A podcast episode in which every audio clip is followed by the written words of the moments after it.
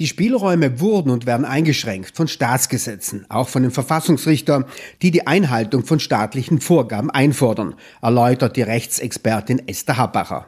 So wie das heute dargestellt worden ist, sind sie relativ leicht einschränkbar, wenn man in die Judikatur des Verfassungsgerichtshofs schaut. Aber man muss auch hinzufügen, äh, dass natürlich die Judikatur des Verfassungsgerichtshofs sich auf staatliche Gesetzgebung bezieht. Und äh, dass es deshalb umso wichtiger ist, dass die Vorstellungen, Bedürfnisse der Sonderautonomie auch in die staatliche Gesetzgebung einfließen. So wie es heute Vormittag schon gesagt worden ist, dass man zuerst einmal schaut, ob man ein, dem Staatsgesetz sagt, das macht ihr in Zukunft und das dann durch eine Durchführungsbestimmung konsolidiert, ja, wo der Staat eben sagt, gut, bitte seid ihr diejenigen, die hier die Gesetzgebung äh, vornehmen, seid ihr diejenigen, die das umsetzen, das ist also verwalten. Äh, insofern man, also wenn der Verfassungsgerichtshof aufgrund von staatlichen Vorgaben oder von staatlichen äh, äh Regelungen äh, die Rechtsprechung fällt, dann ist man relativ leicht einschränkbar.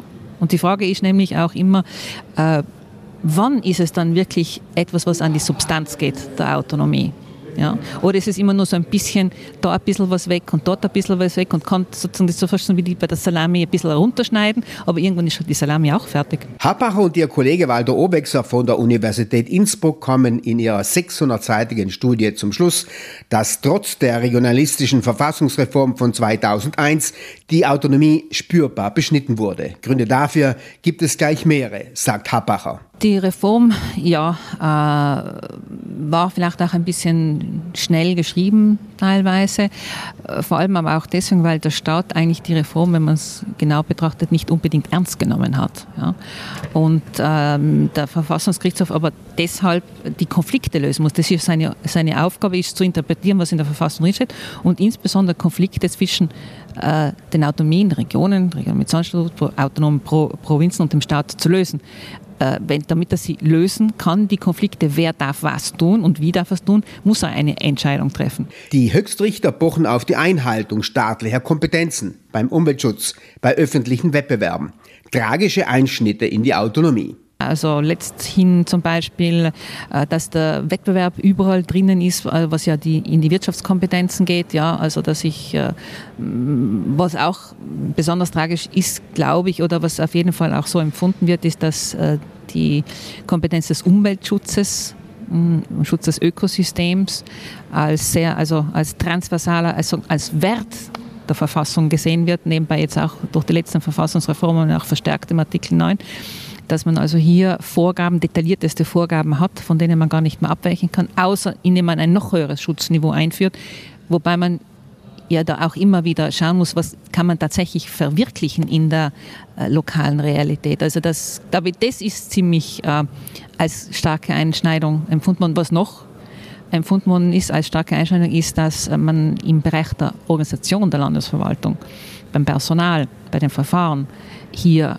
praktisch ohne Handlungsspielraum dasteht. Einmal, weil es ins Zivilrecht fällt, was das Personal anbelangt, zum anderen, weil ein Verwaltungsverfahren als solches in ganz Italien gleich ausgestaltet werden muss. Autonomiepolitiker sollten darauf drängen, Staatsvorgaben autonom umsetzen zu können. Professor Happacher zitiert als Beispiel die Sparpolitik. Die staatliche Vorgabe zum Sparen ist der Rahmen, sagt Happacher. Wie gespart wird, sollte schon dem Land überlassen bleiben. Also wenn der Staat allgemein sagt, wir müssen sparen, äh, dann sind es Vorgaben, die man ja auch versucht hat abzufedern, indem das, äh, dieses äh, integrierte territoriale System geschaffen worden ist, wo man sagt, das ist unser Sparziel, aber wie wir das Sparziel erreichen, schauen wir lokal auszugestalten. Ähm, ich glaube eher äh, wird es schwierig, wenn eine Verfassung, also als wenn eine, äh, wenn eine Steuerreform kommt, die äh, Flat Tax einführt zum Beispiel, weil wir leben ja von großteils von den staatlichen Steuern, an denen wir uns beteiligen, wie auch immer sie dann eben eingehoben werden und äh, was hier die Referenzwerte sind. Aber wenn dann plötzlich praktisch keine staatlichen Steuern mehr vorhanden sind, dann wird halt auch die Einnahme weniger sein ich glaube, das ist derzeit wirklich ein großes Problem. Stichwort Steuern. Ist die autonome Steuerregelung inzwischen zu dürftig? Ja, dazu brauche ich die verfassungsrechtliche Grundlage und die habe ich derzeit nur ganz, ganz beschränkt. Ich habe schon einige äh, lokale Steuern, aber ich kann bei anderen Steuern nur also staatliche Vorgaben variieren. Ja? Und dann kommen wir wieder eben zu dem zurück. Äh, wäre es nicht sinnvoller zu sagen, so, das, was hier ausgegeben wird, das muss auch über unsere Steuern wieder eingenommen werden. Aber das steht so nicht im Statut drinnen. Das steht nicht drin und deswegen bräuchten wir es. Im Zuge der verschiedenen Reformen taucht immer wieder der Begriff Schutzregel auf. Das bedeutet nämlich äh, Schule in der Minderheitensprache, den Sprachgebrauch der Sprache der Minderheiten, und auch bei uns absolut das, ähm, die Berücksichtigung der Sprachgruppe nach ihrer Stärke, sei es äh, im öffentlichen Dienst, aber sei es auch im Rahmen äh, der, der, politischen Willensbildung. Das sind äh, für mich zentrale äh, Schutzregelungen. Natürlich auch die Frage, ungelöste Frage der Toponomastik. Also alles, was sich um die kulturelle und sprachliche Identität einer Minderheit äh, dreht. Laut dem Innsbrucker Politikwissenschaftler Günter Palawa ist die Autonomie im Wandel, passt sich der gesellschaftlichen Wirklichkeit an. Die Paragraphen ist das eine, die Realität also etwas anderes. Dem stimmt Happacher prinzipiell zu. Aber die Herausforderung ist, wie sich die Gesellschaft auch verändert hat, wie sich die Sprachkompetenz oder die, das, was man zu Hause spricht, verändert hat. Aber ich sehe eigentlich keinen Grund, warum man das System deswegen plötzlich umstellen soll, weil das System hat ein Ziel und das ist auch ganz, ganz klar. Es schützt die sprachlichen Minderheiten. Und um die zu schützen, habe ich diese ganzen Regeln, diese ganzen Mechanismen hier aufgestellt, dass sie weiterhin ihre Gültigkeit haben und dass sie, und dass sie aber auch anpassungsfähig sind, das haben sie in den letzten 50er Jahren eindeutig bewiesen. Trotz der verschiedenen Schwierigkeiten ist der ehemalige SVP-Obmann und langjährige Parlamentarier Siegfried Bucker keineswegs pessimistisch. Seit 1992 Österreich und Italien beendeten ihren Südtirol-Streit vor den Vereinten Nationen, ist viel passiert, zieht Brugger eine überaus positive Autonomiebilanz. Es ist sehr viel passiert und äh, ich denke auch, dass es wichtig ist, dass man von Zeit zu Zeit genau diese, diesen Zeitraum äh, zwischen vor allen Dingen 1992 und so in die 2010er Jahre äh, genau durchschaut und merkt, dass dort eine Form der Autonomieerweiterung stattgefunden hat, die heute so selbstverständlich empfunden wird, aber das waren Erfolge, die nach 1992 gekommen sind und äh, man muss da ja nicht lang aufzählen. Beispielsweise die sogenannte Heimholung der Wasserkraft, die Rückkehr der großen Kraftwerke in Südtiroler Besitz und Eigentum. Burger lobt sich und seine Mitstreiter für das Verhandlungsgeschick. Das war zum Teil Verhandlungsgeschick, das war solide, seriöse Politik, das war gute Vorbereitung, das war Fleiß und das war vor allen Dingen auch äh, eine gute Mannschaft. Wir hatten in Rom für viele Jahre eine Mannschaft, wo wir uns auch gegenseitig ergänzten und wo es leichter war, äh, dann auch Erfolge einzufahren. Wobei ich schon sagen möchte, wir haben auch neue Wege gesucht. Und die neuen Wege sind eben das, was wir heute unter dynamischen Autonomie verstehen, dass man auch äh, Kompetenzen delegiert bekommt und nicht übertragen mit Verfassungsgesetz, was wahnsinnig schwierig ist, äh, weil es aufwendig ist. Äh, eine Delegierung kann man mit einem einfachen Staatsgesetz machen und wenn dieses Gesetz dann äh, Kompetenzen weitergibt, kann man sie mit unseren bekannten Durchführungsbestimmungen absichern. So hat man ein Stück Autonomie dazu und man hat nicht das, auf, das aufwendige Prozedere. 1972 trat die neue Autonomie in Kraft. 1992 bestätigte Österreich, dass der sogenannte Pariser Vertrag mit seiner Autonomievorgabe umgesetzt ist.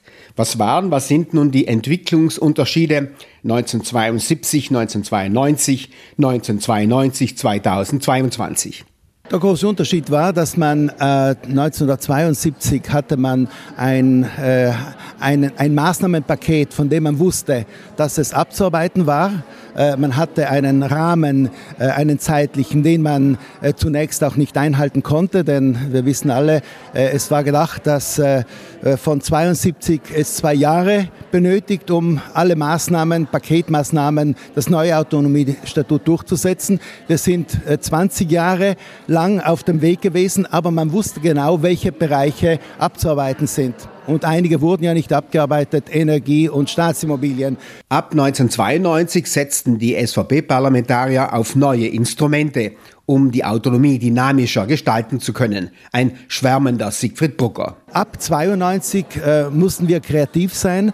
Da mussten wir vor allen Dingen äh, Kompetenzen äh, suchen, die sinnvolle Ergänzungen zur Autonomie waren. Äh, denke äh, an Sachen wie Energie, an Sachen äh, wie ähm, wie, Entsprech wie ähm, Verwaltung der Straßen, äh, für, also Führung von Arbeitsämtern, also viele Bereiche, die heute ganz selbstverständlich sind, aber die im Delegierungswege an Südtirol gegangen sind. Brucker findet, dass den Autonomiepolitikern heute ein Konzept und die Perspektive fehlt in Sachen Autonomie sehr schwierige Jahre, hundertprozentig schwierige Jahre, die wir äh, sicher nur dann äh, gut meistern, wenn wir einen Plan haben, ein Konzept haben. Und äh, Plan und Konzept muss erarbeitet werden. Äh, wenn auf der einen Seite Südtirol einen Südtirol-Konvent ins Leben ruft und dann äh, monatelang diskutiert und am Ende kommt nicht mehr heraus als das, was herausgekommen ist, dann ist es schade. Denn äh, eigentlich müssen wir wissen, was äh, ist sinnvoll, was ist sinnvoll zu ergänzen und was ist vielleicht auch gar nicht so sinnvoll, weil wir da nicht mitzureden haben.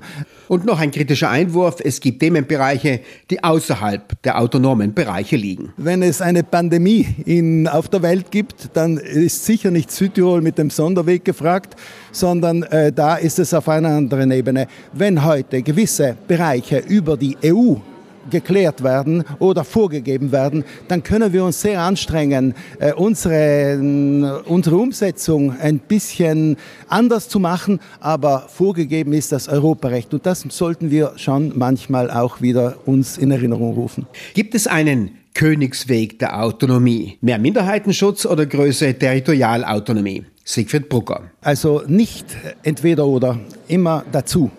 Minderheitenschutz ist ja die Grundlage unserer Sonderautonomie und die äh, qualifiziert uns auch international. Und das ist gut so. Äh, aber der territoriale Charakter der, äh, unserer Autonomie äh, hat zur Folge, dass die gesamte Bevölkerung einbezogen ist. Und das ist aus meiner Sicht extrem wichtig so wie wichtig ist zu sagen, das, was 1992 sozusagen international abgesichert war, ist schon gut, wenn wir jetzt die Reparationen versuchen zu, zu erwirken. Aber wir müssen schauen, ob der Autonomiestandard von 92 überhaupt noch dem entspricht, was wir uns heute vorstellen. Denn das Europarecht hat schon so vieles überholt von äh, dem Standard 92, dass es zu wenig ist zu sagen Standard 92.